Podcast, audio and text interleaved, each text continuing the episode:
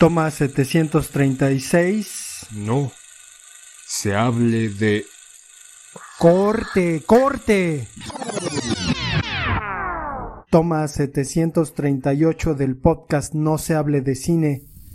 Comenzamos con No se hable de cine. Corte y queda.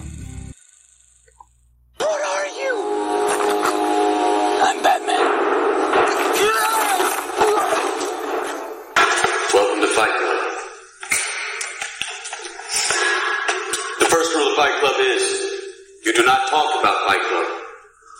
The second rule of Fight Club is you do not talk about Fight Club. Third rule of Fight Club someone yells stop, goes limp, taps out. The fight is over. and you will know my name is the Lord when I lay my vengeance upon thee.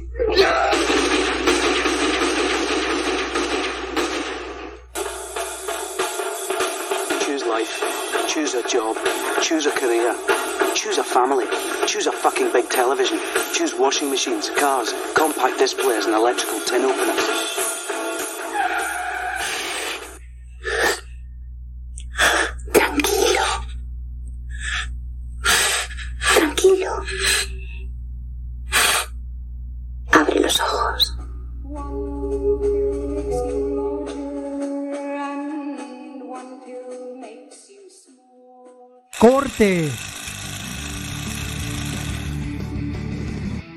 Bienvenidos a su podcast No se hable de cine. Hoy tenemos un tema apasionante y para mí un regocijo porque me regresa completamente a mi infancia. Vamos a hablar de El Santo, el enmascarado de plata. ¿Cómo estás, Sila? ¿Y cómo ves a este personaje del cine mexicano? Seguramente cuando eras niño veías sus películas, te las creías, no te las creías. Hay una leyenda por ahí, ¿no? Que dicen que pues en Japón y en Francia estas películas eh, desatan admiración. ¿Cómo ves, Sila? Te saludo. Bien, poeta. Sí, ¿no? Creo que el santo es el...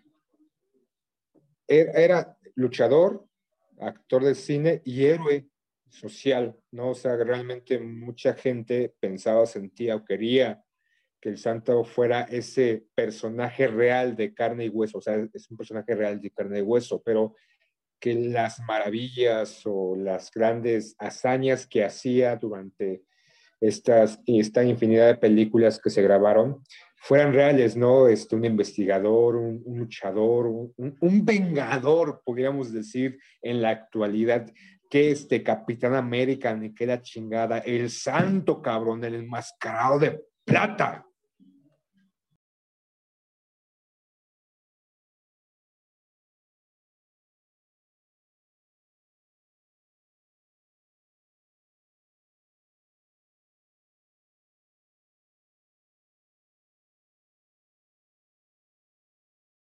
Bueno, bueno, ¿me escuchas? ¿Qué pedo? Pues terminé, cabrón, te dejé la Ah. palabra. Me fui a mear, Sila. Más que te dejé de escuchar. ¿Pero qué habías dicho al final? que es este, el, el, el vengador que no, que pinche Cap Capitán América, el Santos es el primer vengador, es un vengador en las mamadas. Y es que lo que resultaba interesante del santo es que también luchaba con muchos elementos sobrenaturales, ¿no? Digo, eh, lucha contra Drácula, contra el hombre de la laguna, Frankenstein, el hombre lobo.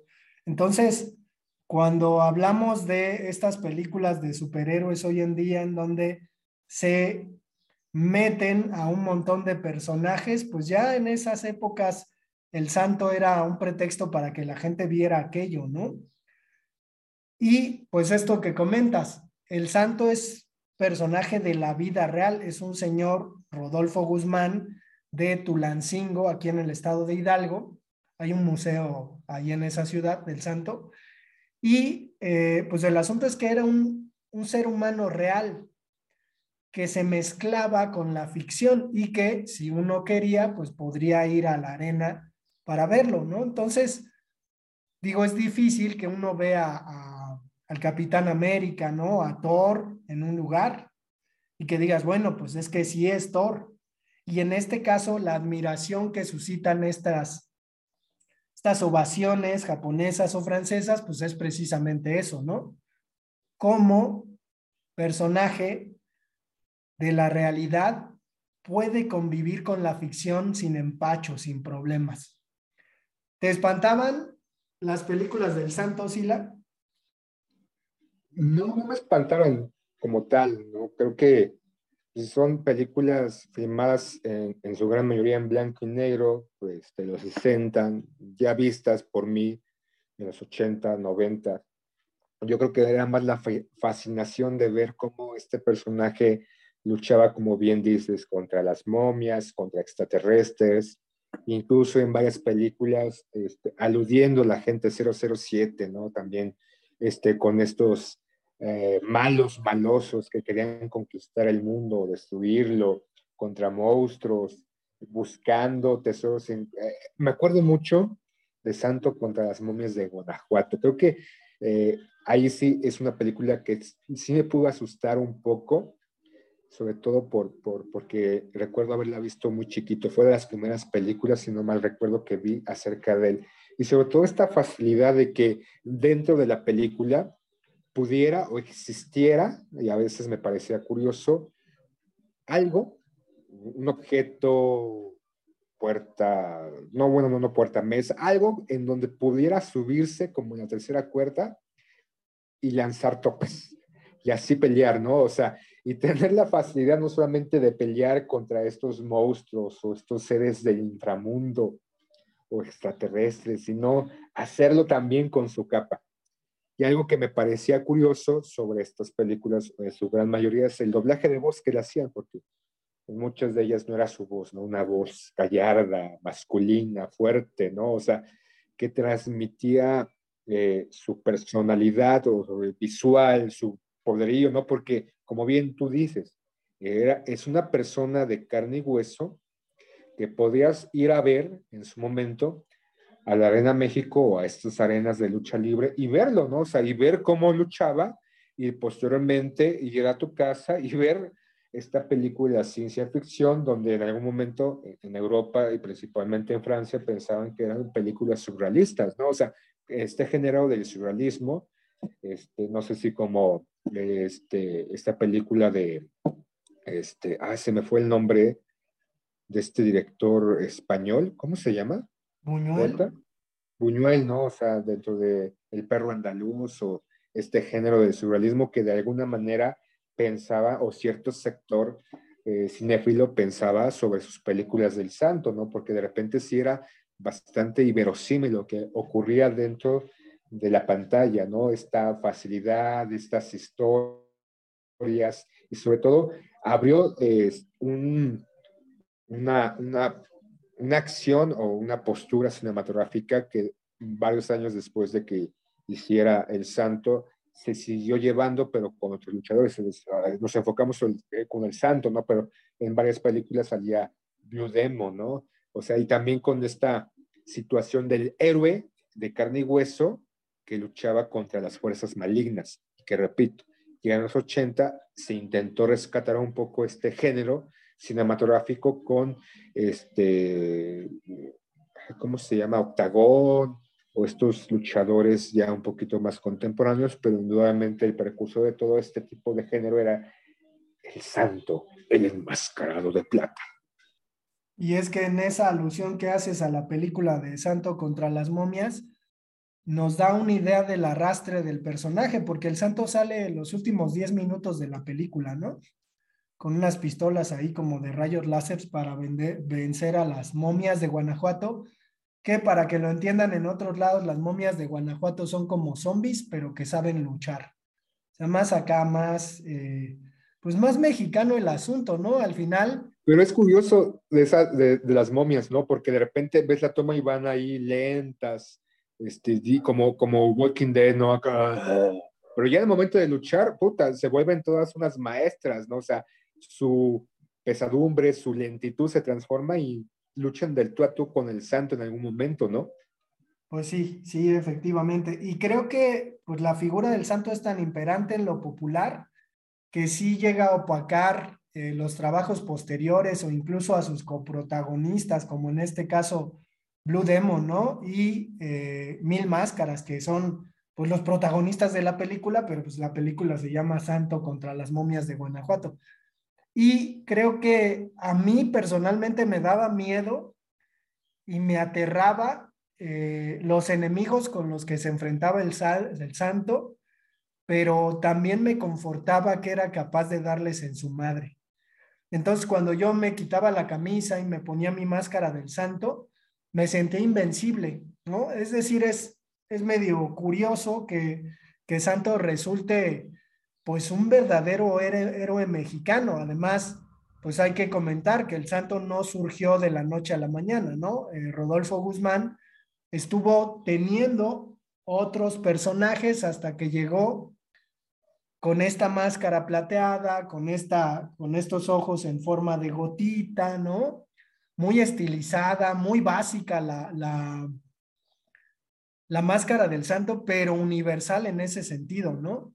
Y sobre todo, pues la ciencia ficción, que aunque mexicana, pues ya se acercaba a cuestiones como como la clonación. Hay una película en donde un güey acá científico loco clona a Blue Demon, ¿no? Y el santo pelea contra Blue Demon, contra el clon de Blue Demon, ¿no? Entonces, este, telepatía, todo este tipo de asuntos recurrentes en la literatura sci-fi, pues aparecen ya en las películas del santo y quizás es un cine muy rústico, ¿no? Con, con poco presupuesto, supongo yo, porque recordarás que las computadoras que aparecen en las películas son pues como consolas gigantes llenas de botoncitos y lucecitas, ¿no? que brillaban y parpadeaban y estos discos que daban vueltas, era la tecnología del momento. Y es que también las películas del santo nos llevan hacia otro lado, digo, si uno creció siendo niño con esas películas, a lo mejor en algún momento no notaba que eh, pues a veces las mujeres vampiro andaban ahí con, con calzoncitos, ¿no? Y ya cuando te haces adolescente, pues ya empiezas a notar esta variante erótica que tienen algunas películas del santo, en donde pues presentan a mujeres. Y es que, de acuerdo a ciertas fantasías infantiles, pues el santo significaba para mí cierto, cierto confort heroico, ¿no? Pero cuando comencé a ser adolescente, pues ya me di cuenta que las películas del santo también tienen un elemento que no es perceptible a veces para los niños, supongo que algunos sí, pero es esta erotización de las mujeres, ¿no? Sobre todo las mujeres vampiro. Eh, Lorena Velázquez era quien, una mujer muy guapa, aparecía normalmente en las películas del santo, como buena o mala, pero sí, sí había esta cuestión, ¿no? De una mujer en calzones, voluptuosa, que te daba, ¿no? Una idea sobre lo sexual en esas películas. ¿Te acuerdas, Sila? Sí, en la mayoría de las películas, eh, la imagen de la mujer no solamente era la débil o la desvalida, a veces la mala, pero indudablemente con esta imagen casi de fan fatal, ¿no? una mujer voluptuosa de la época, con curvas, la cual se mostraba a veces eh, en traje de baño o en cierto, este, ¿cómo se dice? En cierto tipo de ropa, la cual le permitía mostrar sus grandes atributos y como bien dices, ¿no? O sea, el espectador, obviamente niño o hombre adulto heterosexual, sucumbía o se, prestaba mucho la atención hacia estas mujeres, ¿no? Porque más allá de, sentirse protegido o sentirse eh, eh, en una película heroica con el santo, el héroe de las masas, pues ver también a esas mujeres era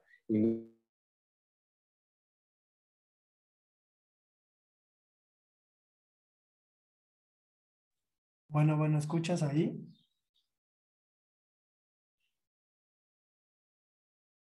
Películas, poeta, o sea, desde Marciano, un bagaje de, de películas o de temas o de escenarios que se mostraban dentro de esta filmografía del santo poeta. Pues eh, yo recuerdo una película en la que aparece, porque además, ¿no? Hay tantas películas del santo que ni siquiera te acuerdas de sus nombres, porque siempre es santo contra el hombre lobo y esas cosas, pero hay una película muy extraña en donde por alguna razón, ni siquiera recuerdo por qué, el santo viaja a la colonia eh, novohispana.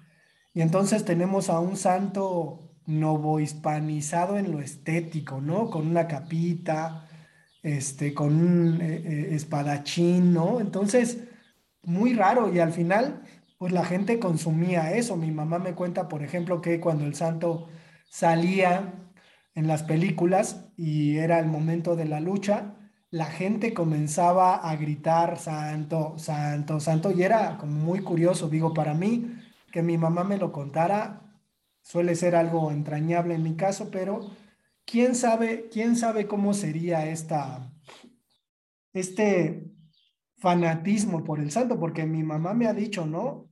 Cada película del santo era un lleno, lleno total. Y tenemos que pensar que las películas del santo, al menos las setenteras, pues conviven con un tipo de cine que se intentaba un tanto más culto, de autor. Y mi mamá me ha dicho, ¿no? Que se atascaban las salas, que la gente estaba incluso sentada en las escaleras viendo la película porque era supremamente importante ir a, a conocer la nueva aventura del santo. Hay, una película, ¿no? No sé, ahorita me viene a la mente, en la cual se decía que había una escena sexual o de desnudos este, de santo contra las vampiresas y que en algún momento este, corrió el mito eh, en, en, revistas, en el momento, en, eh, ya nuestra adolescencia, un poquito ya más maduros, e incluso en la actualidad en redes sociales se, se corre, ¿no? Que fue un, una película estrictamente hecha para, eh, con este corte para Europa, precisamente, no tanto para México, donde había, creo que una escena de topless, donde las vampiras mostraban sus pechos. Este, ¿Te recuerdas esa película, o sea, el mito de esa película, o la viste, o, o tienes, tienes el corte poeta para que me la pases? Yo sí la vi alguna vez allá en un cineclub de la Facultad de Filosofía y Letras, precisamente donde se hablaba del santo como un personaje preponderante en la cultura popular, ¿no? Y también me tocó ver una película canadiense muy curiosa, es una comedia, en la que Cristo regresa a nuestros tiempos y se convierte en un motociclista, ¿no?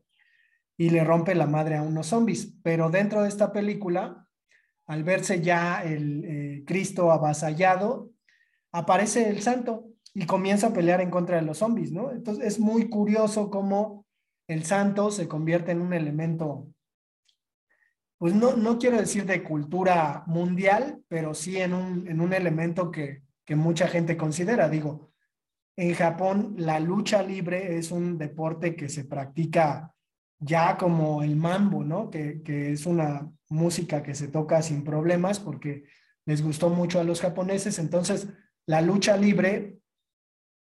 Creo que las películas del santo eh, siguen siendo para muchos que, que la han visto eh, una, unas películas de culto, incluso metidas en, de, en este género, sobre todo porque más allá de encontrar eh, ciertas situaciones iberosímiles, siguen gustando, nos, nos remontan a nuestra infancia. Y para la nueva generación creo que es una ventana, un tipo de cine que se hacía, ¿no? Y que de, de alguna manera muestra a, a, un superhéroe sacado de la realidad o de una aparente realidad que es la lucha libre y colocado en o encumbrado en la cinematografía, ¿no, poeta? Entonces, digamos, vean más películas del santo porque tienen un buen actor, incluso de que hasta una comedia con, con Capolina, poeta. Entonces, eh, creo que es la figura del santo dentro de, de la cinematografía muy versátil. Ya, despide, vámonos, poeta. Pues nos escuchamos para el siguiente episodio.